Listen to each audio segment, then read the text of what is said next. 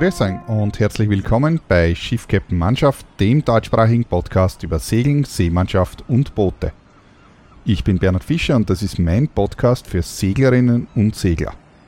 Vergangene Woche hat die alljährliche Bootsmesse in Tulln stattgefunden.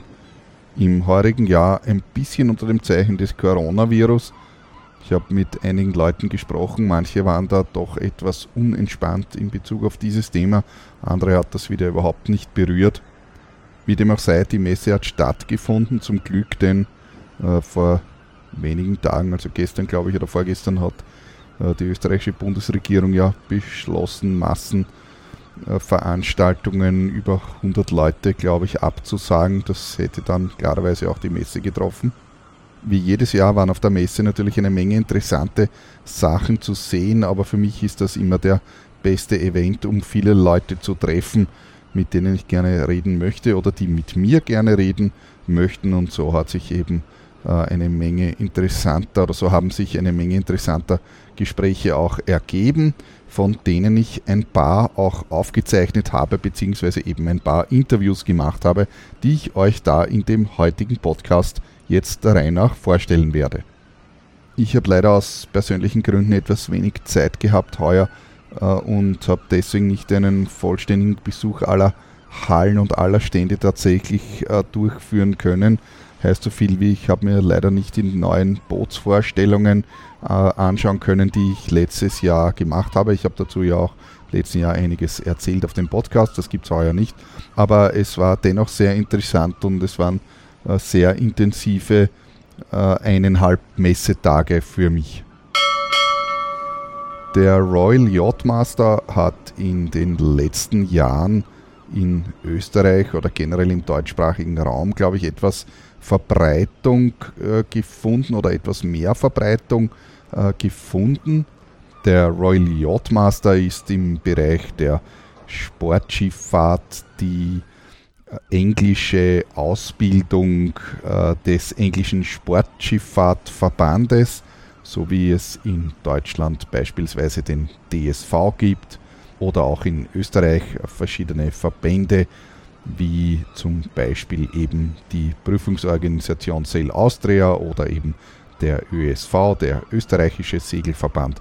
Und so ist eben der, äh, die Royal Yachting Association ein äh, Verband äh, in England und die äh, haben genauso natürlich auch ein äh, Ausbildungs- und Prüfungswesen und da gibt es eben den bekannten Royal Yachtmaster, der auch in verschiedenen Geschmacksrichtungen kommt, genauso wie das auch in äh, der österreichischen oder der deutschen Ausbildung der Fall ist. Hier gibt es also ebenfalls drei Stufen, nämlich äh, den äh, Royal Yachtmaster Coastal für die Küstenfahrt, dann gibt es den Royal äh, Yachtmaster Offshore, für die ähm, Österreich heißt es küstennahe Fahrt und eben den ähm, Yachtmaster Ocean, der eben für die weltweite Fahrt dann der passende Schein ist.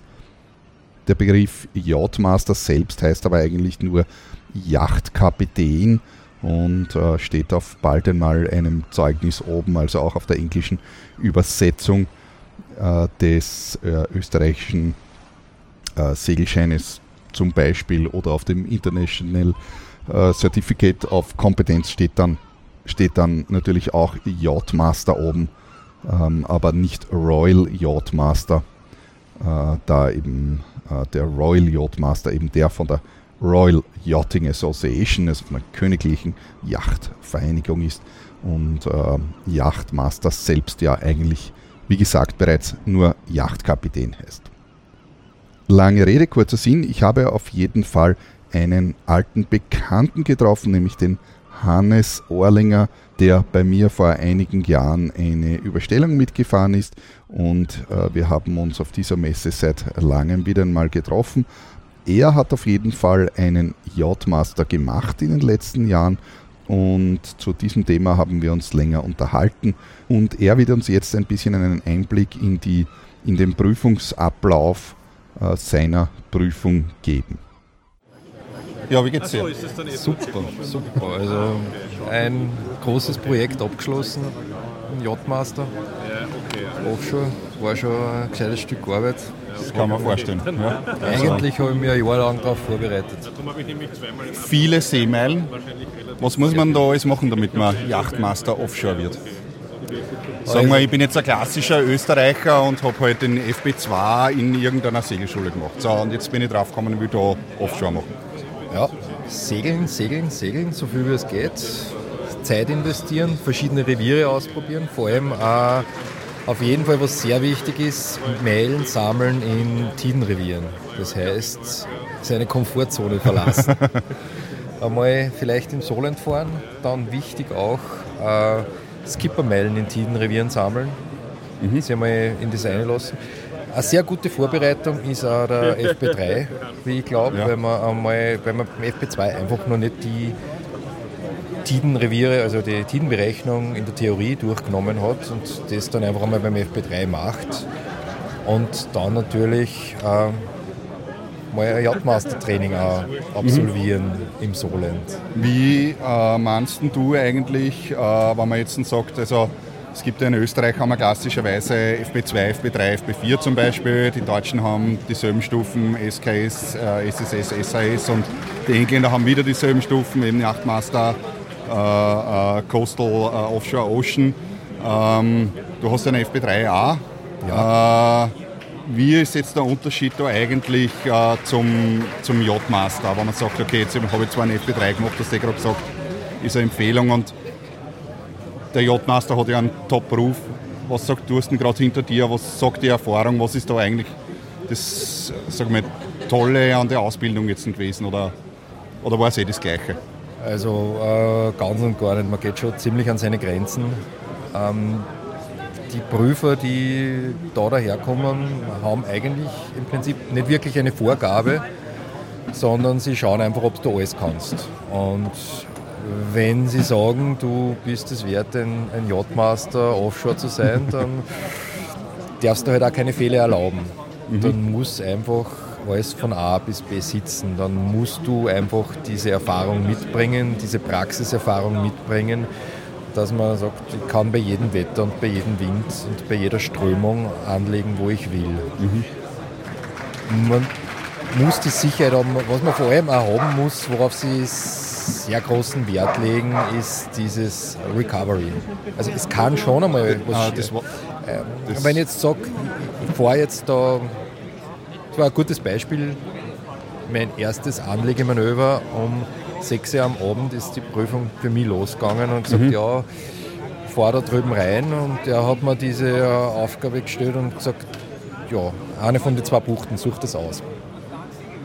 Ich habe mir halt die schwierigere Bucht ausgesucht. Selber schuld. Ja, natürlich. Und fahr rein und merke so, ah, es geht so nicht, das ist ein Blödsinn. Dann fahre ich halt wieder raus, sage den Leuten, okay, wir legen anders an, bitte Fender um, bitte die Leinen anders belegen und wieder rein und dann hat es gesessen. Also man darf sich auch von so, so Kleinigkeiten nicht rausbringen lassen. Wenn einmal eine Sache nicht funktioniert, dann wollen sie, dass du Momente später wieder funktionierst. Also dass man sozusagen erkennt, äh, man hat jetzt ein sie irgendwie in einer Sackgasse manövriert oder erkennt, dass das Manöver nicht funktioniert und dass man sozusagen rechtzeitig einfach abbricht und halt äh, eben einen Plan B zückt oder was auch immer. Ne? Genau, genau. Das hat halt auch bei einem Kollegen äh, Mann über Bordmanöver nicht funktioniert. Dann haben wir gesagt, okay, und jetzt, und der ist halt eine Zeit lang da gestanden und hat hat jetzt nicht mehr gewusst, ein noch aus und da wollen sie einfach, dass du schnell wieder funktionierst. Auch wenn jetzt was einmal nicht funktioniert hat, wollen sie, dass du dann sofort wieder bereit bist und sie verlangen da das auch ab. Also er hat angefangen zum Beispiel mit Theorie zu fragen, einmal mitten drunter, während ich bei drei Meter hohen Wellen und 30 Knoten Wind am Steier gestanden bin, hat er mich halt einmal ein bisschen so zwischendurch gefragt, für was ist das? Wie verändert sich die Bruchlast, wenn man am Palsteg in eine Leine reinmacht. Aha, gute Frage. Und, und wie verändert sich die Bruchlast nun? Was ist die Antwort? 50 Prozent wird, verringert sie sich. Solche Sachen muss man dann einfach haben. Und so richtig Theorie äh, hat er dann erst angefangen am 7 am Abend, am zweiten Tag, wo ich eigentlich schon völlig fertig bin. Und dann ja. sagt er, ja, und jetzt kommst du runter. Und dann hat er mir Wetterkarten vorgelegt und äh, ein Radar, eine Radarkarte mit drei äh, Punkten vorgelegt ja. und gesagt, so, und jetzt erzählen wir was drüber. Mhm. Ja, und die Prüfung ist jetzt, du hast ja gesagt, äh, um 6 Uhr am Abend hat es angefangen. Habt ihr da jetzt die ganze Nacht bis um 6 in der Früh geprüft oder, oder war das dann schon irgendwann zu Ende auch und ist am nächsten Tag dann sozusagen mit kurzer Schlafpause weitergegangen oder wie war das? Ja, also wir waren zu dritt an dem Abend, es ist losgegangen. Eigentlich um vier ist der Prüfer gekommen. Für mich ist es eigentlich um sechs angegangen, weil zuerst einmal ein bisschen kennenlernen, die äh, ganzen Prerequisites einmal abchecken und dann kommen die ersten An- und Ablegemanöver und das ist dann weitergegangen bis zwei Uhr früh. Da waren wir dann endgültig im Hafen und dann am nächsten Tag ist es wieder losgegangen, dass wir ausgefahren sind um 8 Uhr früh und bis 8 Uhr am Abend waren wir, da waren wir dann fertig. Aber Im wahrsten Sinne des Wortes. Puh, anstrengende Prüfung. Ist aber nur äh, jetzt die Praxisprüfung oder ist das Theorie und Praxis miteinander oder wie ist das? Ähm, das war beides. Also wie gesagt, er hat immer wieder zwischendurch Theorie gefragt. Er hat mich dann eben um sieben am Abend, während wir gefahren sind, während gerade ein anderer am Steuer war, hat er mich dann zum Theoriefragen angefangen. Äh, okay, aber muss man da vorher, muss man vorher noch irgendeine Theorieprüfung machen oder ist es wirklich, die J-Master-Prüfung besteht aus dieser äh, Prüfung, von der wir da reden? Äh, man kann einen Theoriekurs und man kann eine Theorieprüfung ablegen, die ist aber nicht, die braucht man nicht. Also die muss man nicht machen, die ist keine Voraussetzung, damit man die Prüfung ablegen darf. Ähm, wie gesagt, es obliegt dem Prüfer, was er die fragt und wie er die fragt. Wenn jetzt der Prüfer nicht so viel äh, Wert auf Theorie legt, dann wird er die auch nichts fragen. Ja, gut, okay, das ist klar.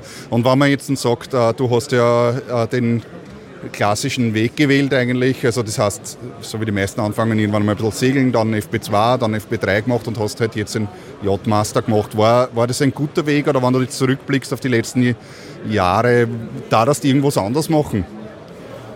Nein, ich glaube nicht. Also ich habe wirklich angefangen, dass ich sage, ich tue mal ein bisschen in Kroatien segeln. Dann hat mir das taugt. Dann habe ich gesagt, gut, dann mache ich jetzt einmal meinen A-Schein. Dann habe ich gesagt, so, und jetzt mag ich keinen Skipper mehr haben, jetzt will ich selber Skipper. Und dann habe ich einen FB2 gemacht, gleich drauf in FB3, wie ich die Meilen gehabt habe. Und ja, und jetzt ein Yachtmaster. Also es hat zwischendurch habe ich auch noch das kroatische Küstenpatent gemacht, weil ich gesagt das schaue ich mir jetzt auch noch an. Okay. Äh, und was machst du jetzt mit deiner Ausbildung eigentlich? Jetzt äh, hängst du die Zettel daheim äh, ins Wohnzimmer und freust dich, oder? Naja, die Zettel.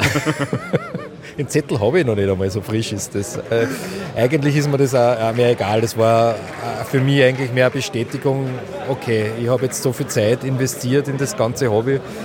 Kann ich das jetzt? Äh, das muss ich jetzt testen und deswegen habe ich das gemacht. Das ist mir eigentlich das Wichtigste dran gewesen.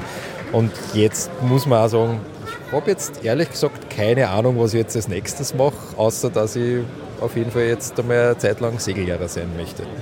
Okay, ja. Also, also viele Leute, wenn man sie so fragt, sagen, äh, also wenn jetzt die, die, die, Frage nach der Zukunft stelle, was hast du in deinem Leben einmal vor, also jetzt nicht insgesamt, sondern was Segeln betrifft, ja, äh, viele sagen dann, sie müssen unbedingt im Atlantik segeln und sind dann in der Karibik drüben. Was sagst du bei dieser Frage?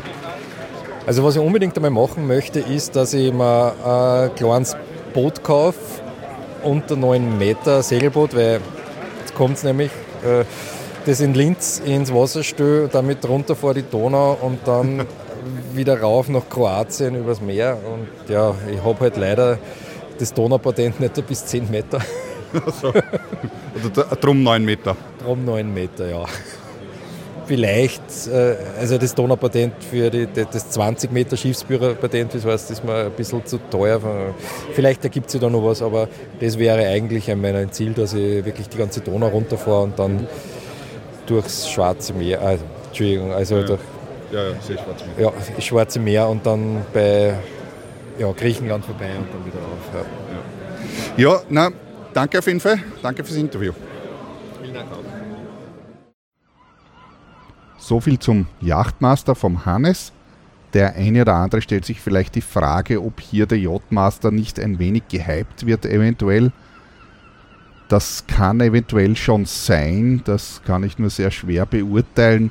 Was beim Yachtmaster, also beim Royal Yachtmaster allerdings tatsächlich der Fall ist, er ist eben äh, international anerkannt, äh, bedeutet also, also ich rede jetzt nicht von formal äh, anerkannt, sondern eben im Sinne von bekannt. Ähm, die Briten sind eben ein Seefahrervolk äh, seit jeher und haben viele Länder, äh, sag ich mal, erobert äh, in der Zeit der großen Entdeckungen, also 17., 18., 19. Jahrhundert. Und sie sind natürlich bis heute klarerweise, da sie auf einer Insel sitzen, ein Seefahrervolk. Und äh, das ist eben in Österreich anders. Österreich ist eben eine Alpenrepublik, teilweise auch eine Bananenrepublik. Aber die Briten haben sich ja auch nicht gerade ausgezeichnet in ihrer Politik. Aber gut, das ist eine andere Geschichte. Und so ist eben, dadurch ist eben, wenn man einen Royal Yachtmaster in der Hand hat, dann, sage ich mal, weiß man äh, am Globus, äh, welche mh, sozusagen welche Qualifikation man mitbringt im Unterschied zum Beispiel jetzt einen äh, österreichischen äh, FB2 oder FB3. Die formale Anerkennung ist allerdings ein anderes Thema. Formal ist man, also das heißt äh, äh, rechtlich betrachtet, ist man als Österreicher natürlich mit einem österreichischen Schein grundsätzlich einmal äh, gut beraten. Das Thema ist allerdings ein sehr komplexes und äh, zu diesem Thema habe ich auch einen äh, Podcast bereits in Vorbereitung. Allerdings ist das ein sehr kompliziertes Thema, äh, weshalb es noch eine Zeit lang dauern wird, bis ich diesen Podcast dann veröffentlichen werde. Da möchte ich gleich bei der Ausbildung bleiben. Ich habe mit Clemens Bayer gesprochen. Der Clemens ist der Geschäftsführer der Seefahrtschule B3 in Österreich. B3 zählt zu den größten oder ist eventuell die größte, war auf jeden Fall eine der größten Seefahrtsschulen in Österreich und vermutlich auch im deutschsprachigen, im gesamten deutschsprachigen Raum mittlerweile bekannt. Äh, sie bieten äh, seit äh, mittlerweile sechs Jahren Ausbildung für die österreichischen äh, Seefahrtscheine ähm, FB2, FB3 und FB4 an. Und zwar mit einem sehr tollen Schulungskonzept, äh, bei dem eben äh, die gesamte Theorie und Praxis äh, eben an Bord unterrichtet wird. Und da hören wir uns jetzt einmal an, was der Clemens uns so alles erzählt. B3 gibt es jetzt seit sechs Jahren äh, und ihr habt ja von null weg, kann man sagen, von ein paar Segelkursen im ersten Jahr es geschafft, eine der oder sogar die größte Seefahrtschule in Österreich zu werden mittlerweile. Ähm, was mit dem Schulungskonzept Theorie und Praxis an Bord eigentlich, glaube ich, das war der Renner und ihr seid da eben in Österreich und im deutschsprachigen Raum ja eine der größten, kann man sagen. Ja. Äh, was gibt es denn jetzt, wir sind auf der Messe 2020 März, was gibt es im heurigen Jahr Neues auf äh, im Ausbildungssektor bei B3? Ja, also wir versuchen uns da einfach äh, in jede Richtung weiterzuentwickeln, die einfach für einen Segelschüler oder einfach einen, einen normalen Segler im 21. Jahrhundert wichtig ist. Wir machen sehr viel Skipper-Trainings. Ich sehe einfach, dass die Leute immer wieder Auffrischungen brauchen. Das dauert drei Tage, das funktioniert gut, da wird sehr viel Praktisches durchgemacht. Das machen wir sowohl am Mono als auch am Katamaran. Äh, mit der Firma Bitter. Wir versuchen da moderne Charterschiffe in Einsatz zu bringen, weil ich sehe, der Schwerpunkt für einen Sportbootsegler ist einfach das Charterschiff und das, das muss man einfach auch, glaube ich, sehen, dass da einfach auch eine moderne Ausbildung braucht, die darauf auch abgestimmt ist, auch auf den klassischen Segelschule, würde ich jetzt einfach sagen. Wir machen seit diesem Jahr auch neue Title Trainings in England, gerade für alle, die es interessiert, nach dem FB2 ein bisschen mehr zu machen und auch der FB3 navigieren in Tidenrevieren oder einfach mal anlegen in einer Marina, wo ordentlich viel Strömung ist. Ähm, und es gibt immer wieder ein paar Verrückte, die das einfach machen wollen. Für die machen wir drei, vier, fünf Wochen im, im, im Solent in der Marina Hembel. Einfach eine klassische, ein klassisches Tidentraining. Ähm, wir machen sehr viele Überstellungen derzeit zu den Kapverden und wieder zurück in verschiedenen Legs durchs Mittelmeer durch. Das macht viel Spaß. Mhm. Und man kommt ein bisschen auch aus dem, aus dem Heimatrevier, aus der Adria raus. Ja, Heimatrevier Adria, äh, seit heuer gibt es ja, also bisher war ja der Standort Biograd, äh, beziehungsweise zu Beginn Sukushan, dann Biograd. Äh, und jetzt gibt es ja neue Standorte, äh, habe ich gelesen. Das hast du richtig gelesen. ähm, wir haben uns versucht zu erweitern nach Pula, das ist jetzt unsere zweite Station in Kroatien. Das ist für viele Österreicher, vor allem im westlichen Bereich, näher super schönes Trainingsrevier und auch ein Charterrevier, wo man ja auch später dann, glaube ich, auch nach der Ausbildung seine Urlaube, seine Segelurlaube mit der Familie, mit Freunden verbringt. Wir sind auch jetzt seit letztem Jahr in Mallorca. Gerade für Österreich ist es sehr interessant, glaube ich, für österreichische Segler, weil mit dem Flugzeug sehr gut erreichbar, relativ günstig, man ist schnell dort. Ähm, Spanien ist super, Tapas, Sangria, äh, schöne Inseln ähm, und auch ein tolles Ausbildungsrevier. Man kann mittlerweile auch seine Ausbildung zum FP2, FP3 auch in Mallorca absolvieren. Ich glaube, es bringt einfach viel, wenn man in der klassischen Ausbildung mehrere Reviere sieht. Das füllt einfach die Toolbox auf. Und ja, man kann sich das einfach zusammenstellen bei uns, wie man das gern hätte. Äh, ihr habt ja immer schon ein Modulkonzept auch gehabt, also wo äh, die Ausbildung aufgeteilt wird eben auf, auf sagen wir mal, ein Basismodul, klassischerweise Modul A, dann Modul B, was jetzt zum Beispiel den FP2 äh, betrifft. Das heißt, man könnte jetzt auch, äh, sagen wir mal, zum Beispiel im, also in Kroatien Modul A machen und dann Mallorca Modul B oder ist das vielleicht doch zu weit gespannt? Das ist eigentlich die, genau die Idee dahinter, dass man sagt, einen Teil, ersten Teil macht man in Kroatien, wenn man schon was kann, geht man eigentlich in den Teil 2 und sagt, man geht nach Mallorca. Ist sicher ein bisschen herausfordernder, aber einfach ein guter nächster Schritt, um sich weiterzubilden und auch wieder was über Segeln zu lernen. Es nehmen sehr viele Leute in Anspruch. Ich bin sehr froh, dass sie es machen. Mir als Trainer persönlich ist es wichtig, dass sie in diesen drei Wochen möglichst viel Tools in ihre Toolbox hineinlegen, damit sie später einfach sicherer sind, egal in welchem Revier sie sind, weil sie sind immer in eine internationale Ausbildung und das passt dazu, glaube ich. Gibt es ein großes Ziel? Also ich vor, vor sechs Jahren ähm, also ich meine, die meisten Hörer wissen, dass ich mit B3 ja immer schon äh, auch äh, verbandelt war in Wahrheit.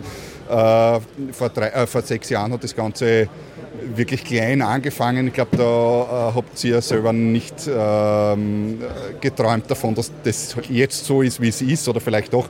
Gibt es aber jetzt ein Ziel, wo man sagen kann, äh, wie die Sache in fünf Jahren ausschauen wird? Habt ihr da eine Strategie oder ein Ziel, was vielleicht noch kommen wird in Zukunft, in den nächsten Jahren, sozusagen, wo sie sich hinentwickeln wird?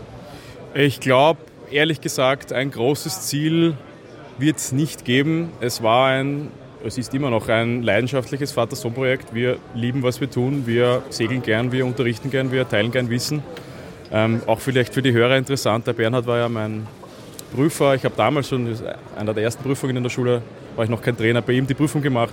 Damals war noch nie, gar nicht klar, wohin es gehen sollte. Mittlerweile sind wir einfach auf einem schönen Niveau, wo wir 15 extrem gut ausgebildete und auch fantastische Trainer im Team haben, teilweise sogar mehr, die uns auch einfach helfen, diese Message einfach zu verbreiten. Ich sehe einfach, dass den Leuten Segelausbildung Spaß macht und größere oder mittelgroße Ziele werden sicher sein, dass wir ein bisschen ins Thema E-Learning noch weiter reingehen.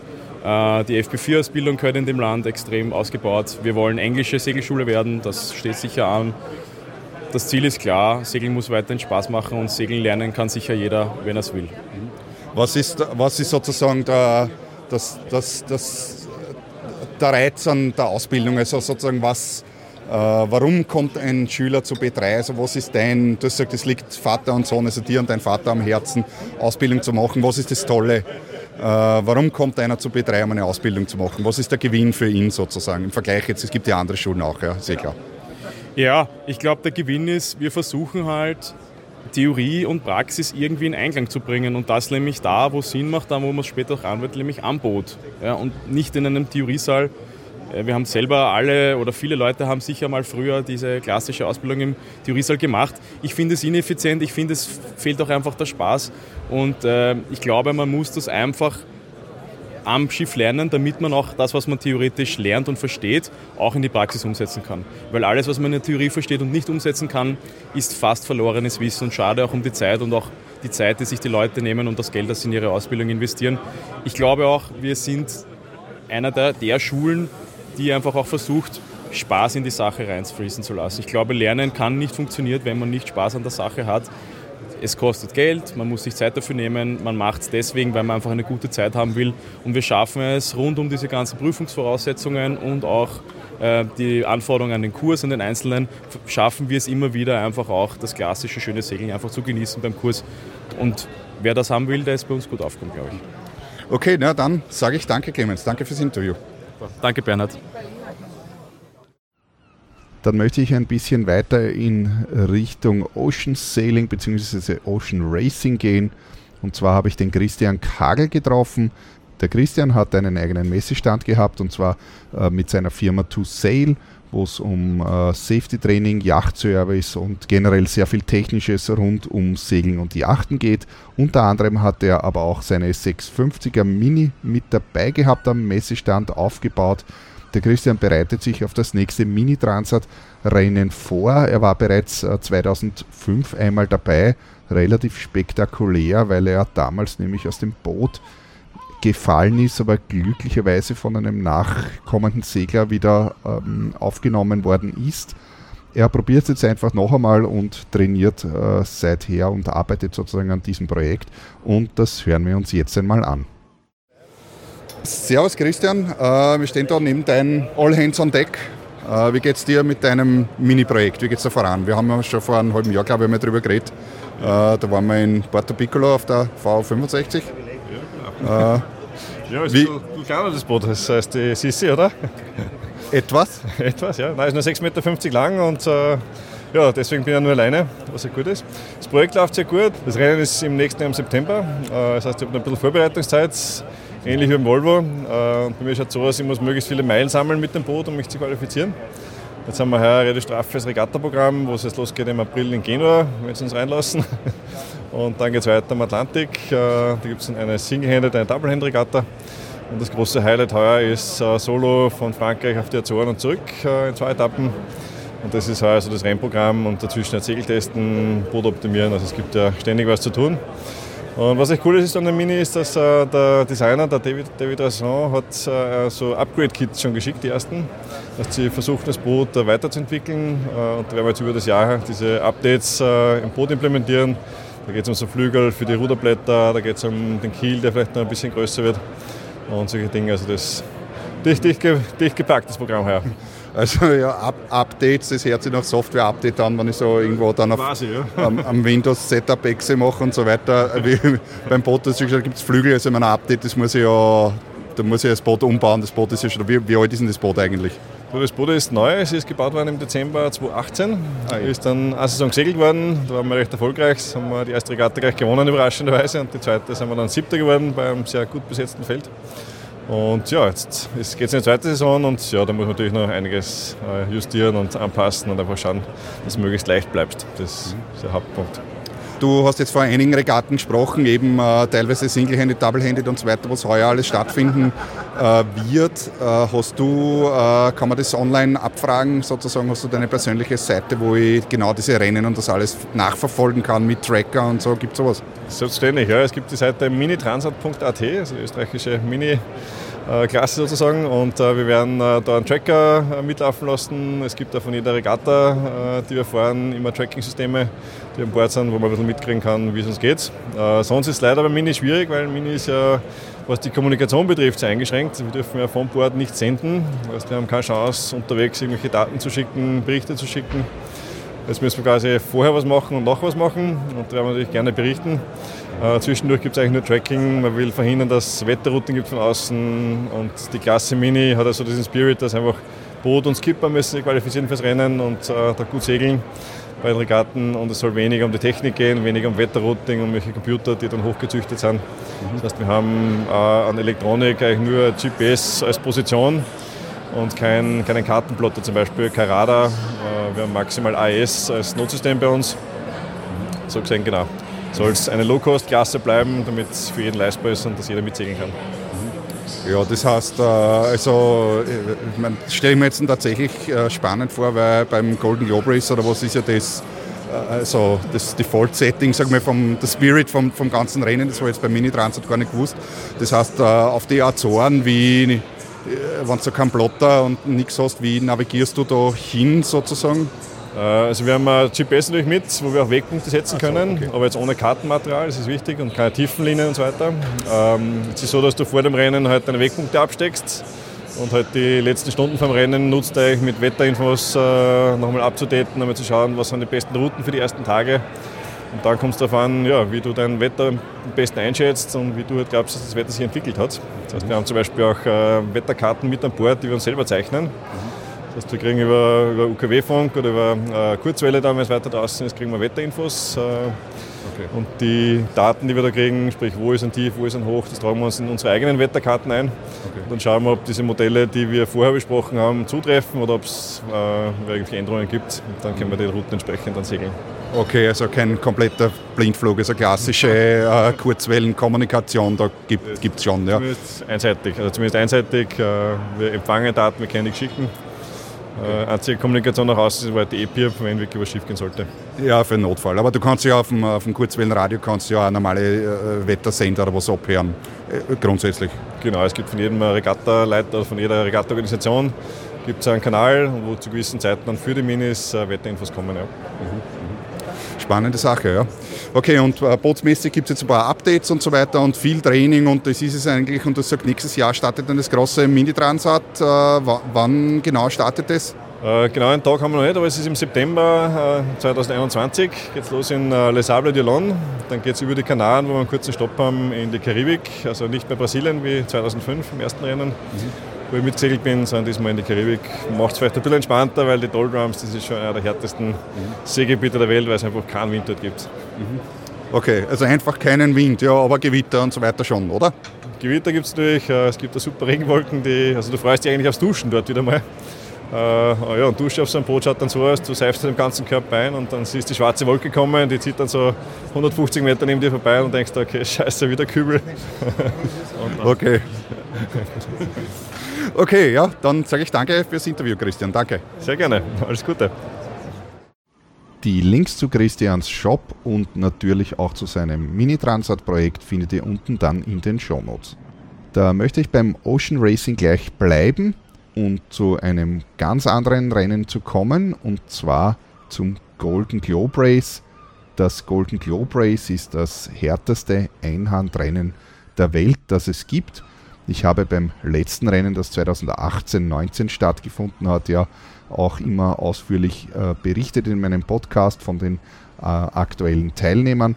Das Rennen wird wieder im Jahr 2022 starten und in diesem Rennen wird auch ein Österreicher mit dabei sein, nämlich der Michael Guggenberger und den habe ich auf der Messe getroffen und habe ihn zu seinen Vorbereitungen interviewt.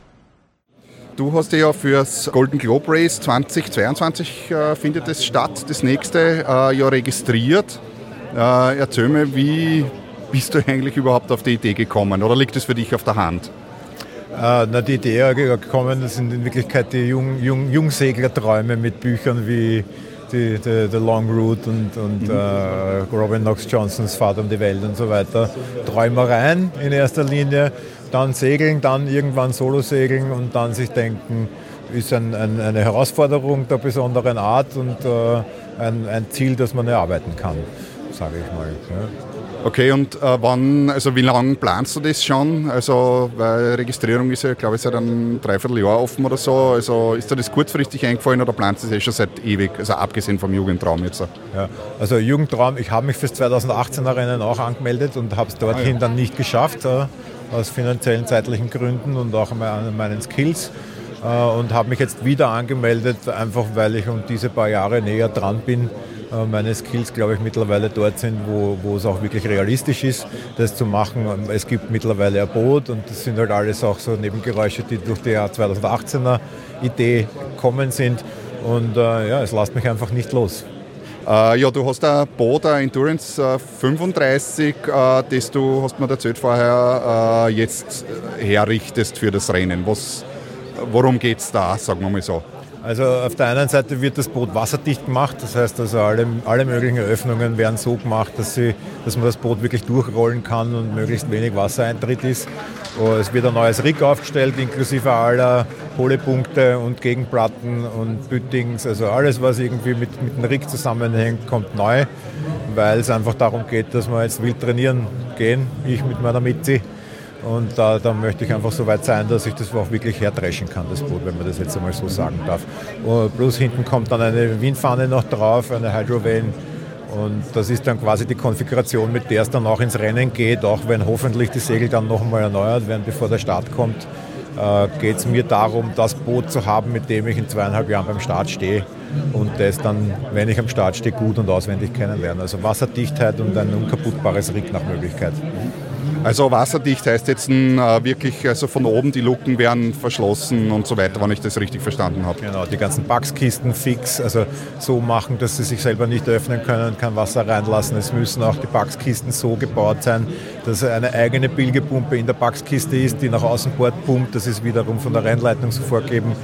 Äh, die ganzen Dorade-Lüfter werden so gemacht, dass man sie leicht demontieren und dann wirklich versiegeln kann, wenn schweres Wetter kommt, Sturm, Stormboards für die ganzen Fenster. Ich habe eine Believer Endurance, das ist eine Decksalon, die acht, die recht üppige Fensterflächen hat und da will man definitiv äh, nochmal gewappnet sein, wenn es gescheit hergeht und all diese Dinge. Ja. Also ich habe jetzt sicher nicht alles aufzählen, ja. was, was, man, was da kommt. Ja.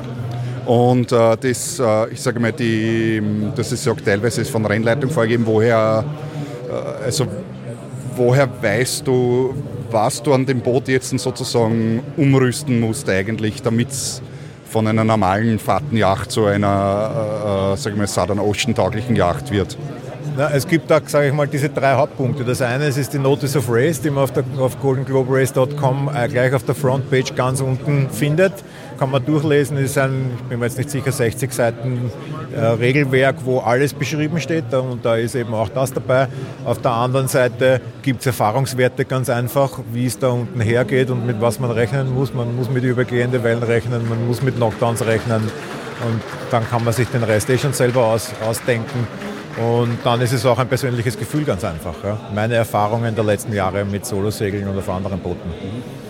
Äh, das Rig, äh, was du aufbaust, wird das mehr oder weniger das Standard-Rig oder wird das schon, äh, ist das schon auch, also ich weiß nicht genau, wie das Standard-Rig jetzt ausschaut, aber ich sage mal Stahlseile wahrscheinlich in 8 mm oder keine Ahnung. Wird das genauso wieder errichtet, wie es original ist oder wird, baust du da schon jetzt ein spezielles, ich weiß nicht, Carbon oder stärkere Wanden oder keine Ahnung?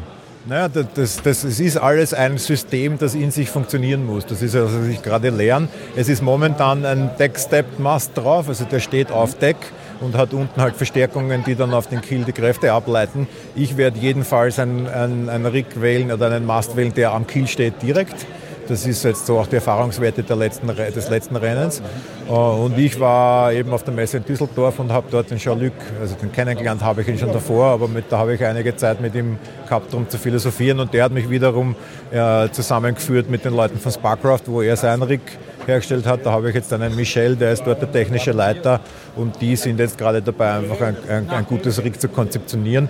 Und man sollte ja glauben, dass dicke Wanden dann mehr Sicherheit bieten und das ist genau nicht der Fall. Also man hat es eh auch beim Jean-Luc seinem Unfall bei den letzten Rennen gesehen, der hat äh, an einem Teil kurz vor dem Kap Horn quasi einen Salto vorwärts, einen Pitchpole gemacht und sich dabei einen großen Schaden im Rig äh, zugefügt. Aber es ist immer stehen geblieben und um das geht es eben, dass da einerseits muss es natürlich fest und haltbar sein, auf der anderen Seite muss aber auch genug Flex drinnen sein, damit sich was bewegen kann mhm.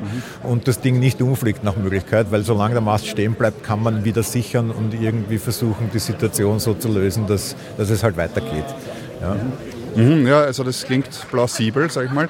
Äh, und wie schaut jetzt dein weiterer Plan aus? Ich meine, das Rennen 2022 äh, Jetzt haben wir 2020, sind ja noch zwei Jahre Zeit. Wie, wie schaut dein persönlicher Plan bis dorthin aus? Genau, du sagst noch zwei Jahre, ich sage nur mehr zwei Jahre. Das sind die zwei Herangehensweisen. Äh, mein Plan schaut folgendermaßen aus. Ich möchte das Boot jetzt über den Sommer nach Österreich holen und hier eben diese Refit-Arbeiten, die gerade besprochenen, durchführen. Schauen, dass ich nach Möglichkeit vor dem Winter oder mit diesem Winter, der jetzt kommt, wieder im Wasser bin und äh, gut Trainingszeit mir reinfahre. Und da plane ich mein Boot in Portugal, in Porto liegen zu haben oder irgendwo an der spanisch-französischen Atlantikküste. Porto deswegen, da habe ich einen Winterstopp gehabt, mir gefällt die Stadt und äh, ist eine gute Infrastruktur, gut zum Anfliegen.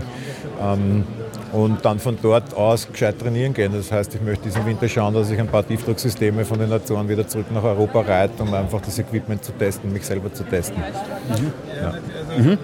ja. danke. Äh, das hört sich super spannend an. Ich werde auf jeden Fall, äh, also mein Podcast wird täglich, na so oft will ich nicht senken, was denken. Aber wenn das Rennen losgeht, äh, werde ich auf jeden Fall natürlich berichten und bis dorthin, bis dorthin auch schauen, wie der wie sozusagen, wie es weitergeht mit deinen Plänen und ich werde natürlich selber auch unterstützen, so gut ich kann. Ja? Danke. Danke vielmals. Der Michael hat kurz den Jean-Luc van der Hede erwähnt. Äh, der Jean-Luc war der Gewinner des letzten Golden Globe Races, der am 29.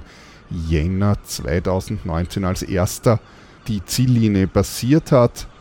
Ich habe mir auch gerade die Liste der Entrants für das nächste Rennen angesehen, sind lauter neue Gesichter dabei. Einer probiert es allerdings noch einmal, nämlich der Tapio Letinen ist auch wieder dabei. Das ist der Finne, der als fünfter und letzter die Ziellinie im letzten Rennen passiert hat. Äh, der Tapio hatte äh, ziemliche Probleme mit äh, dem Anti-Fouling und ähm, das bedeutet also ganz konkret, dass er einen sehr starken Muschelbewuchs äh, gehabt hat und dadurch das Schiff einfach furchtbar langsam war und er auch nicht in der Lage war, die Muscheln während der Fahrt zu entfernen. Die Links zum Golden Globe Race und natürlich auch die Kontaktdaten, sprich die Links äh, zu äh, Michael, äh, Michaels Homepage, befinden sich natürlich unten in den Show Notes. Österreich ist offenbar aufgewacht, was das Ocean Racing betrifft. Es gibt ja auch ein anderes ähm, Ocean Racing Projekt, nämlich The Austrian Ocean Race Project. Ich habe davon ebenfalls ja bereits berichtet. Im Oktober habe ich einen ganzen Podcast zu diesem Thema auch mit Interviews damals gehabt. Und zwar geht es um äh, das Team rund um Julian Kircher. Den habe ich natürlich auch wieder auf der Messe getroffen und ihn zum aktuellen Stand des Ocean Race Projektes befragt. Ja, servus Julian, wir stehen da jetzt in der Halle 10. Das letzte Mal bin ich vorbeigerannt, weil ihr so ein unauffälliges kleines Boot da hergestellt habt. Äh, Nein, nicht wirklich. Äh, das ist eine echte V65 von äh, Team Aktion Nobel, stimmt das? Ja, genau, das ist ein Mockup, äh, wie sie es bei den letzten Races um die Welt geführt haben. Das ist ein Nachbau einer Volvo 65 ähm, das wirklich originalgetreu ist und in der Mitte durchgeschnitten ist und ja, für so Messestände gebaut worden ist. Okay, also ist kein echtes Boot einmal gewesen, sondern... Nein, es ist aus Sperrholz. okay, ähm, ja, aber kommen wir vielleicht zu deinem Projekt. Äh, wir haben uns das letzte Mal im Oktober äh, unterhalten, da war noch vieles noch nicht ganz so klar, obwohl äh, doch irgendwie schon das Endziel natürlich klar ist. Wie äh, geht es mit dem Projekt Fortschritt voran? Äh, ich meine, das Ziel kommt immer näher. Ja, das Ziel kommt immer näher. Wir kommen dem Ziel immer näher. Jeden Tag ein neuer Schritt.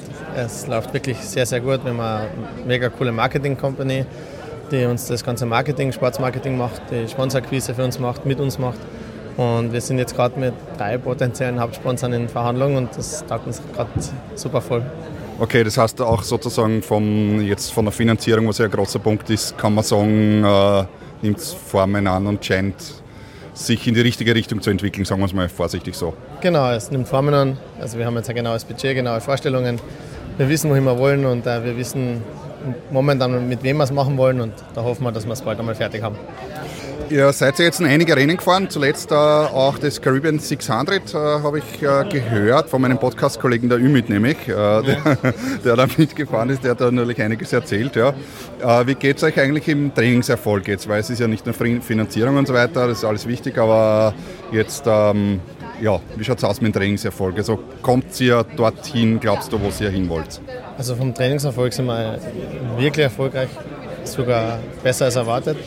Wir haben ja die ARC den Atlantik gewonnen, das erste Schiff von 189. Äh, Caribbean 600 war super erfolgreich. Wir haben die, das Team in Polen, die haben ja V65 wirklich auf allen Kursen jedes Mal äh, wirklich nicht nur distanziert, sondern wirklich abmontiert. Also das läuft super. Wir sind jetzt gerade beim Heineken Race. Äh, wir betteln gerade mit der Childhood, mit Baubacking.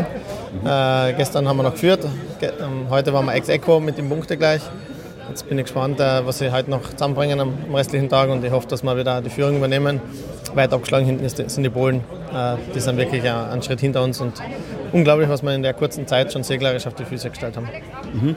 Und das heißt, das hört sich alles wirklich super an, also sehr positiv. Das heißt, äh, so zwischen den Zeilen gelesen entwickelt sich das Projekt so, wie du dir erhofft hast in etwa oder besser sogar. Ja, es gibt immer Sachen oder Bereiche, die entwickeln sich äußerst gut. Der seglerische Bereich ist in anderen Sachen, da hinkt man ein bisschen hinten nach. Ähm, da haben wir Verbesserungsbedarf, so ehrlich muss man sein. Aber grundsätzlich, ähm, das Ziel kommt näher.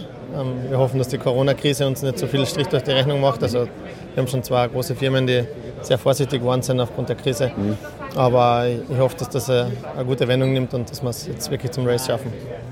Okay, das heißt, also du bist guter Dinge, dass du wirklich dabei setzt, ja? Also ich gebe uns momentan 70 Prozent. okay, ja. Also ja, dann sage ich auf jeden Fall Julian, danke und alles Gute für die Zukunft natürlich. Danke, danke. Das war Jules Kircher mit seinem tollen Ocean Race Projekt. Ich wünsche ihm weiterhin alles Gute und halte ihm die Daumen, dass alles gut funktioniert und aus dem 70% dann auch 100% werden. Wenn man mit einem Schiff unterwegs ist, können natürlich auch Dinge schief gehen. Das Worst-Case-Szenario ist natürlich Person overboard und deshalb werden auch in allen Ausbildungen und Safety-Trainings verschiedene Manöver-Bordmanöver trainiert, äh, die alle das Ziel haben, möglichst rasch natürlich bei der über Bord gegangenen Person zu sein, um äh, ihn anschließend oder sie anschließend wieder bergen zu können.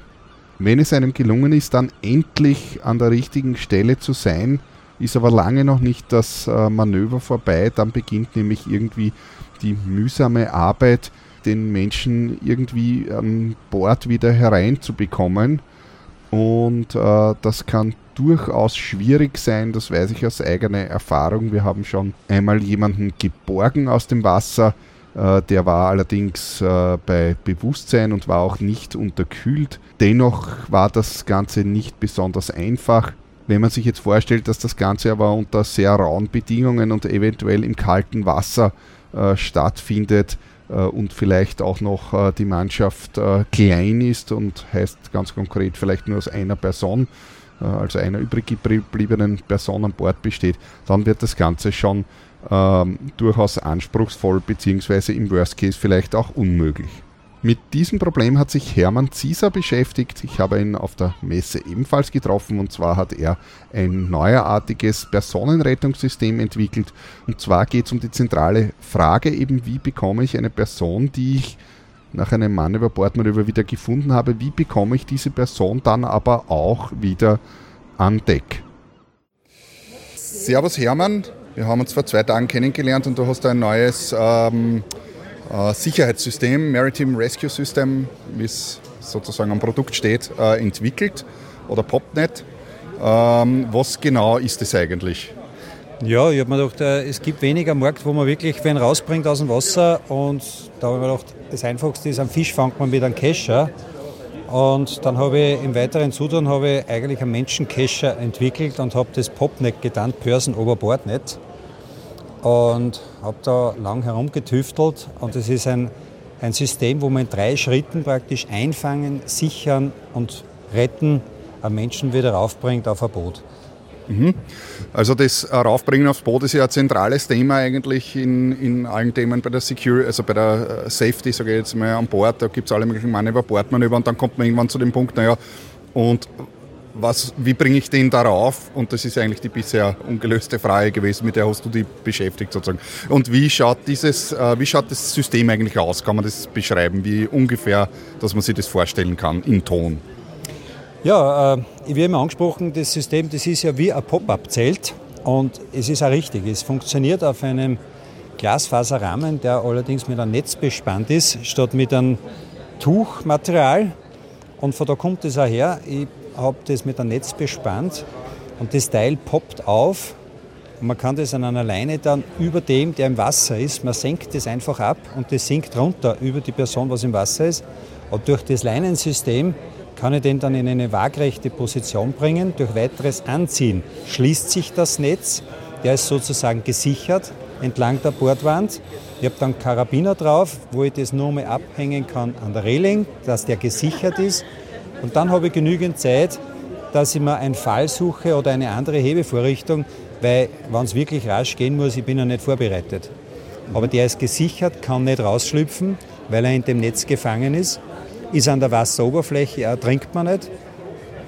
Und dann kann ich mir mit einem Fall kann ihn höher wünschen, dass er erstens einmal aus dem Wasser ist, ist die Gefahr von der Unterkühlung weg. Und dann kann ihn bis rauf aufs Deck entweder dort absenken und im schlimmsten Fall, wenn er eine Verletzung hat, kann er den sogar bis äh, zurück ins Cockpit mhm. mit Leinen bringen und dort absenken und dann versorgen. Und da gibt es kein System meines Erachtens, was schmerzfrei geht. Bei dem System brauchst du keine Safety Belts oder eine Schwimmweste. Mhm. Äh, auch wenn er ohnmächtig ist, kann man den so rausholen aus dem Wasser. Mhm. Das heißt, es ist sozusagen zweistufig eigentlich, also das Sicherheitssystem. Das heißt, das erste ist einmal, äh, oder dreistufig, aber das erste ist so einmal das Einfangen und das Sichern und dann, dass man sozusagen fixiert hat mit, äh, mit irgendwelchen Mitteln, sage ich mal zum Beispiel mit einem Fall, wie du gesagt hast, eben den dann anzuheben an Deck. Ja, genau. Genau, in drei Schritten das Einfangen, das Sichern und dann das Retten an Bord. Mhm. Und äh, was man vielleicht auch dazu sagen muss, glaube ich, äh, ist, äh, was ich persönlich gut finde an dem System, ist eben die waagrechte Lage. Ähm, die gerade im Fall von Unterkühlung ja immer diskutiert wird, und wie soll das dann in Wahrheit funktionieren, dass man jemanden in der waagrechten Lage an Bord kriegt. Äh, wie bist denn du auf die Idee gekommen, dir einfach so ein System auszudenken? Ist das sozusagen auf einmal in der Nacht aufgewacht, so hier ist die Idee oder hat es einen längeren Entwicklungsprozess? Nein, ich bin an Ausbildungstüren gefahren für eine Seefahrtsschule und am Schluss hat der Prüfer hat eine der Damen gefragt, wie machst du das, wenn dir dein Mann über Bord geht? Wie holst du den raus? Und da habe ich mal zum Nachdenken begonnen, habe das, was wir alles gelernt haben in der Theorie, dass das eigentlich alles extrem schwierig ist. Und dann habe ich gedacht, einen Fisch holt man mit einem Kescher raus. Ich mache einen Kescher. Dann habe ich einen riesen Netzsack gebastelt. Hat auch funktioniert, würde auch funktionieren. Aber, und dann habe ich einen Mediziner kennengelernt und der hat mir das erklärt, dass mit der waagrechten Bergung und der Unterkühlung, und dann habe ich halt so weit getüftelt, dass aus diesem System das jetzige entstanden ist, wo man eine Person waagrecht aus dem Wasser holen kann, damit die Gefahr der Unterkühlung und diese Schocksituation nicht passieren kann. Und äh, kann ich das Produkt auch kaufen, beziehungsweise wo kann ich denn jetzt das Produkt kaufen, wenn ich sage, okay, das interessiert mich, äh, wo gibt es das? Ja, ich bin jetzt soeben auf den Markt gegangen damit und es wird äh, im deutschsprachigen Raum, wird es jetzt demnächst in den bekannten Shops Kompass oder ABN, Niemeyer und diversen Fachgeschäften wird es erhältlich sein. Mhm. Okay, dann Hermann, danke fürs Interview und äh, viel Erfolg beim Produktverkaufen. Ja, danke und ich wünsche allen viel Freude am Wasser. Das Popnet scheint tatsächlich ein sehr vielversprechendes Produkt zu sein. Es ist äh, eine einleuchtende Idee und ich habe selbst gesehen, es, es schaut äh, tatsächlich äh, so aus, wie, das, äh, wie wenn das funktionieren äh, könnte. Also es erscheint wirklich äh, eine, eine sehr brauchbare Idee zu sein. Wer sich das jetzt noch nicht genau vorstellen kann, jeder kennt ein Iglo-Zelt. Stellt euch ein kleines, also ein wirklich kleines Ein-Mann-Iglo-Zelt vor. Nur ist das Ganze nicht bespannt eben mit so einem Zelt, äh, mit Zeltplane, sondern einfach äh, anstatt der Zeltplane ist einfach ein Netz drauf. Also ein Iglo-Zelt mit Netz, durch das man durchsehen kann. Und äh, das Ganze ist auf einer Seite, auf der länglichen Seite offen und mit dieser Öffnung kann man also dieses Iglo-Zelt eben über die Person drüber schmeißen und dann eben anheben. Es gibt dazu auch ein Video auf YouTube, habe ich gesehen. Der Link dazu ist unten in den Show Notes. Da könnt ihr euch das ansehen, wie das in echt ausschaut. Es ist dabei äh, auch in dem Video, wird auch demonstriert, wie das sozusagen funktioniert. Und natürlich auch die Homepage von Hermann ist ebenfalls in den Show Notes unten drinnen. Es ist kein großes Geheimnis, dass der Yachtsport eine Männerdomäne ist. Ich kann aus eigener Erfahrung von den Ausbildungsturns ebenfalls berichten, wo wir doch sehr äh, gemischte Anmeldungen haben, dass, würde ich mal sagen, subjektiv empfunden das Verhältnis bei ungefähr 1 zu 6 liegt. Das mag verschiedene Gründe haben. Auf jeden Fall gibt es jemanden, der sich äh, damit eben äh, auseinandergesetzt hat und speziell für Frauen eine eigene Organisation gegründet hat, beziehungsweise war sie ursprünglich eigentlich nur eine Ein-Personen-Organisation, nämlich die Hildegard Etz. Und ich habe sie auf der Messe getroffen und mit ihr ein bisschen über ihr Projekt geplaudert. Äh, ja, servus Hildegard, ich sitze jetzt da bei dir auf deinem Messestand, äh, die Saleswoman schön äh, alles in rosa gehalten. Ich glaube, es ist relativ klar, warum es geht. Pink, Verzeihung, Gottes Willen. Ja, weißt, ich bin noch altmodisch, bei uns hat es noch rosa geheißen. Ähm, erzähl mal ein bisschen, worum geht es bei dir bzw. euch? Ihr seid jetzt mittlerweile mehr, wie man unschwer erkennen kann. Äh, worum geht es eigentlich? Ja, hallo, ähm, ich bin Hildegard Bei uns geht es darum, dass Frauen gerne auch mit Frauen segeln und mit Frauen üben wollen. Weil, nicht gar nicht, weil die Männer so böse sind, sondern weil oft die Männer auch vielleicht so hilfreich sind, uns was abnehmen wollen und wir wollen es aber gern selber probieren. Ja? Oder es gibt auch die, die sagen, ah, du kannst das nicht, stell dich nicht so blöd an und so. Und das ist ja bei uns unter Frauen ist das halt anders, weil wir sind irgendwie alle gleich, wir trauen uns alle vielleicht nicht so recht, wir haben alle blöde Fragen äh, und da geht es halt leichter, wenn man unter sich übt. Ja? Äh, und da gibt es irgendwie kaum Peinlichkeiten oder es ist einfach wurscht. Ja. Wir dann einfach gemeinsam, üben gemeinsam. Und ich bin selber Skipper-Trainerin, da gibt es ganz wenige und aus dem hat sich das ergeben. Ja, mhm. also ich wollte das gar nicht ursprünglich so machen, aber es ist einfach so geworden, es ist beim Machen so geworden. okay, das heißt, äh, dein, also äh, eigentlich, äh, also es geht um Skipper-Trainings und, und Ausbildung und verschiedene Trainings, wenn ich es jetzt sozusagen richtig verstanden habe, haben wir jetzt ein bisschen vorweggenommen. Äh, eben aber wirklich von Frauen für Frauen, das ist sozusagen die Kernidee. Und wie bist du auf die Idee überhaupt gekommen? Äh, in der Vergangenheit schlechte Erfahrungen gemacht oder hast du gesagt, na, du machst es einfach? Also ich habe überhaupt keine schlechten Erfahrungen gemacht. Ich war natürlich immer viel mit Männern unterwegs. Das war mir nie ein Problem. Aber es war dann so, da war damals noch Ecker Yachting, hat so ein Skipper-Trainer Casting gemacht, das ist schon eine Zeit her, ja. Äh, und da war eben die Frage, wie wir das machen. Ich habe gedacht, das darf mich interessieren. Ich war vorher lang bei einer Segelschule und habe mir gedacht, ja, Skippertraining ist der nächste Schritt. Und dann war ich dort die einzige Frau. Und dann war die Xandi Hofinger damals noch bei, äh, bei Ecker Yachting eben. Mhm. Und die hat gesagt, erst du bist eine Frau und das sind Frauen, das ist ein Klientel, mach doch das, machen wir doch das miteinander. Und seither arbeite ich mit ihr zusammen, sie checkt mir die Schiffe. Und ich habe halt Frauen bei mir am Schiff und war selber überrascht, wie sehr das ankommt. Ja, also es geht nicht um die bösen Männer, sondern es geht einfach, wie gesagt, darum, haben. Es hat sich so ergeben und es ist, äh, es ist einfach ein friedliches Lernen, ohne den Druck eines Scheins zu machen. Also bei mir gibt es keine Scheine, sondern wir dann einfach üben. Mhm. Okay, also sozusagen also keine Schule in dem Sinn, sondern also mit Schein, wie du schon gesagt hast, sondern äh, wirklich eben Trainings und Ausbildung. Und du hast ursprünglich äh, alleine begonnen und wahrscheinlich nicht vom ersten Tag an dich so gebrandet wie hier, sondern einmal angefangen, oder? Ja, genau, das fängt man irgendwie an und schaut einmal, wie das tut. Und dann waren es immer mehr Leute und immer mehr Trainings. Und jetzt habe ich mir das erste Mal auf die Messe gewagt und habe mir gedacht, ich schaue mal, wie das tut. Und zum Glück sind die Betsy und die Sonja da dabei und unterstützen mich, weil es ist so viel Nachfrage, ich konnte das allein irgendwie gar nicht machen. Mhm. Äh, wie viele äh, wie viel Skipperinnen sozusagen hast du jetzt oder seid ihr insgesamt? Naja, Salzwasserskipperin bin ich. Ja, und Süßwasser macht eben für die PC und die Sonja macht Administration und die ganzen schönen T-Shirts, die man da hier so sieht, ja, okay. mit verschiedenen Sprüchen drauf, alles in Pink und zwar deswegen nicht, weil wir Pink so gern mögen, sondern weil das halt einfach die Frauenfarbe ist. Mhm. Ja, man kann euch auch eindeutig äh, erkennen. Also ich bin jetzt, ich habe mich nicht mehr genau erinnert, wo es war, aber ich bin durch die Halle gegangen und äh, weil mir die Petra drauf, auf, auf die Flagge da hingewiesen hat, habe ich geschaut, okay, wo, wo ist sie und eindeutig gefunden. Ja. Äh, okay, und kann man bei euch jetzt ähm, sagen wir, buchen, wenn sich jetzt jemand dafür interessiert und sagt, ja, okay, ich würde jetzt auch gern mal so ein Skipper-Training machen. Wie, wie komme ich zu dem? Ja, also es gibt eine Webseite, die ist ganz frisch, eine neue Webseite, da kann man sich über die Webseite anmelden. Ich hoffe, es funktioniert schon.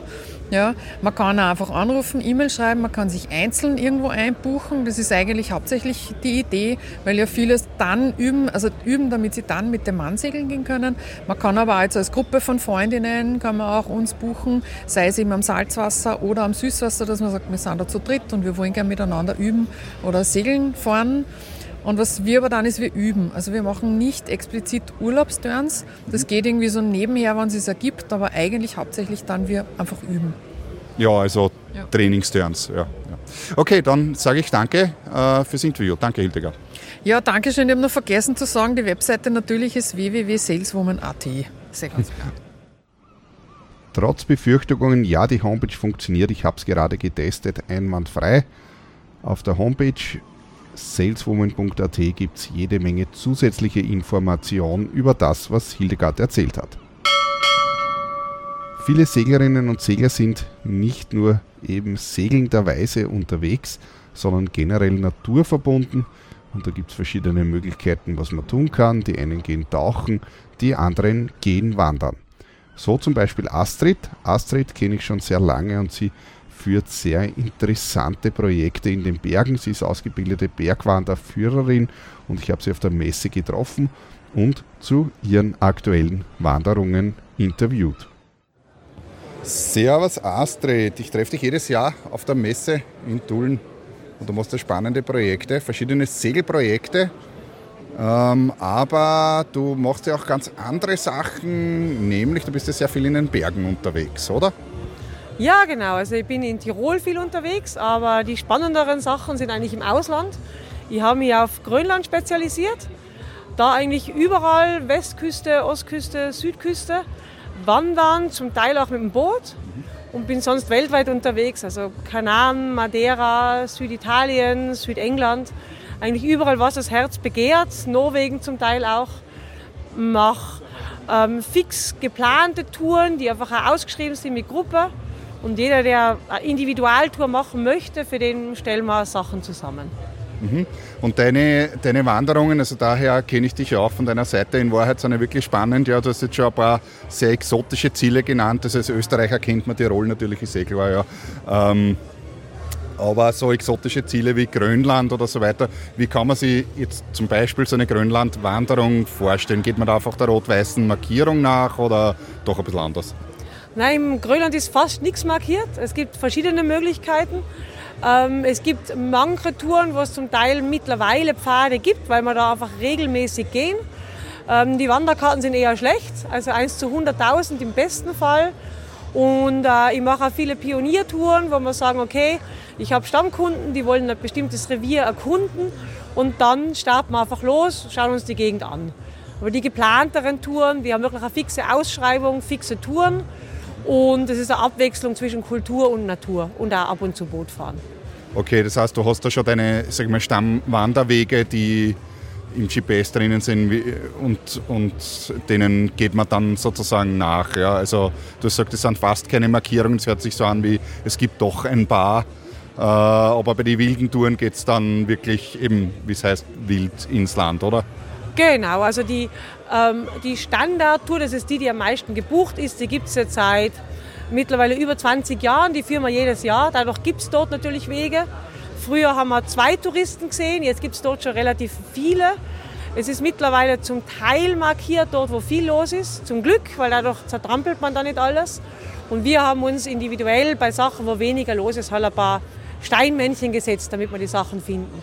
Und die Sachen, das sind so die Highlight-Touren, vor allem im Westen, die machen wir jedes Jahr. Mit mehreren Gruppen und dadurch hat man da mittlerweile Wege. Und wenn ich da jetzt, ähm, also ich möchte da jetzt mitmachen, äh, weil mich das interessiert, so eine Grönland-Tour, wie, wie, wie, wie, wie gehe ich da vor? Also wie, wie kann ich mir das vorstellen? Ja, am besten, man ist einmal selber Wanderer und äh, wandert gerne. Und dann setzt man sich am besten mit mir in Verbindung und ähm, sagt seine Ziele, was man überhaupt machen möchte, was einen interessiert. Weil danach weiß ich dann, welche Art von Tour passt. Ich meine, es gibt die Möglichkeit mit Hotel, mit Wanderherberge oder mit Zelt. Es gibt die Möglichkeit von Gepäcktransfers oder selber tragen. Da gibt es eine unglaubliche Bandbreite. Das heißt, erst einmal wird im Gespräch oder im Mail herausgefiltert, was will man. Und dann sucht man sich das jeweilige, die jeweilige Reise raus oder baut eine individuelle zusammen. Ja, beim Segeln kenne ich mich selber relativ gut aus und, und auch was Safety betrifft äh, jetzt, aber äh, beim Wandern muss ich gestehen eher weniger. Ich meine, ich habe auch schon einige Wanderungen hinter mir natürlich, aber so eine Wanderung irgendwie in Österreich von einer Hütte auf die andere stellen wir jetzt doch ein bisschen anders vor als im, in der Wildnis von Grönland. Äh, wie, also in Bezug auf Safety, was gibt es da oder was kann man da sagen dazu? Ja, das Sicherheitsthema ist in Grönland für die Grönländer selber nicht so ein großes Thema. Also es gibt keine Bergrettung oder sowas, man ist viel mehr auf sich allein gestellt. Man, dafür bin ja ausgebildet. Ähm, ein Notfall wird anders deklariert als in Österreich, also ein gebrochenes Bein ist keiner. Bei meinen Touren überlege ich mir vorher, wo gibt es Notausstiegsmöglichkeiten, wo kann ich mich mit dem Boot zum Beispiel abholen lassen, wo könnte ein Heli landen. Und dort, wo ich kein Handyempfang habe, habe ich auch ein Satellitentelefon dabei.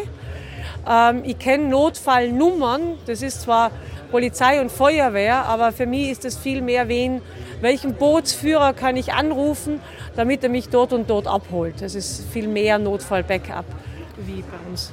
Okay, das heißt, das ist also wirklich äh, von vorn bis hinten mittlerweile durch, äh, durchdacht, äh, dass, sag ich mal, wenn man da als, also unbedarfter Tourist, wenn man nicht kommen, ist jetzt ein blödes Wort, aber äh, sozusagen doch, wenn man das Sicherheitsnetz aus Österreich gewohnt ist, dass man das, das sozusagen auch hinhaut.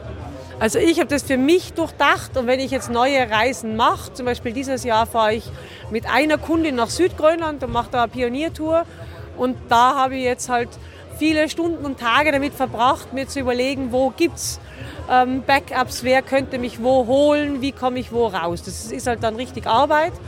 Bei neuen Touren, bei den Touren, die ich schon lange mache, gibt es da ganz klare Standards, was wie funktioniert. Okay, wenn ich mich jetzt äh, dafür interessiere, wo äh, gibt es eine Webseite, wo im Internet finde ich denn das? Ja, am einfachsten ist meine Website. Die ähm, ist www.mountainandsea.at oder einfach meinen Namen googeln, das ist Astrid Zauner, wie der Bernhard schon gesagt hat. Okay, ja, ich werde es natürlich auch in die Shownotes äh, unten reingeben, damit man das dann findet. Ja, danke Astrid fürs Interview, danke. Ja, danke fürs Interview und ich hoffe, ich trifft den einen oder anderen von euch. Das war's von Astrid. Ihre Homepage ist auf jeden Fall einen äh, Besuch wert. Ich habe mir sie gerade angesehen und auch die Liste der Wanderungen, die sie anbietet, weltweit. Da sind also wirklich sehr interessante äh, Sachen dabei mit sehr schönen Bildern auch und Erklärungen. Also man bekommt da wirklich Lust, eigentlich sofort daran teilzunehmen, wenn man ein bisschen was für die Natur über hat. Das war es auch insgesamt von mir heute. Das waren meine Neuigkeiten von der Bootsmesse in Tulln 2020. Ich hoffe, es war auch für euch etwas Interessantes dabei. Schaut euch die Links unten in den Show Notes an. Ansonsten könnt ihr mir natürlich jederzeit ein Feedback geben bzw. Fragen äh, mir schicken und ich werde, den dann natürlich, werde die dann natürlich umgehend auch beantworten. Entweder per Facebook über meine Facebook-Seite facebook.com slash bhsailor oder am einfachsten einfach per E-Mail an bernhard at freeskippers.at. Dann bis zum nächsten Mal, wenn es wieder heißt Schiff, Captain, Mannschaft. Viert Dank.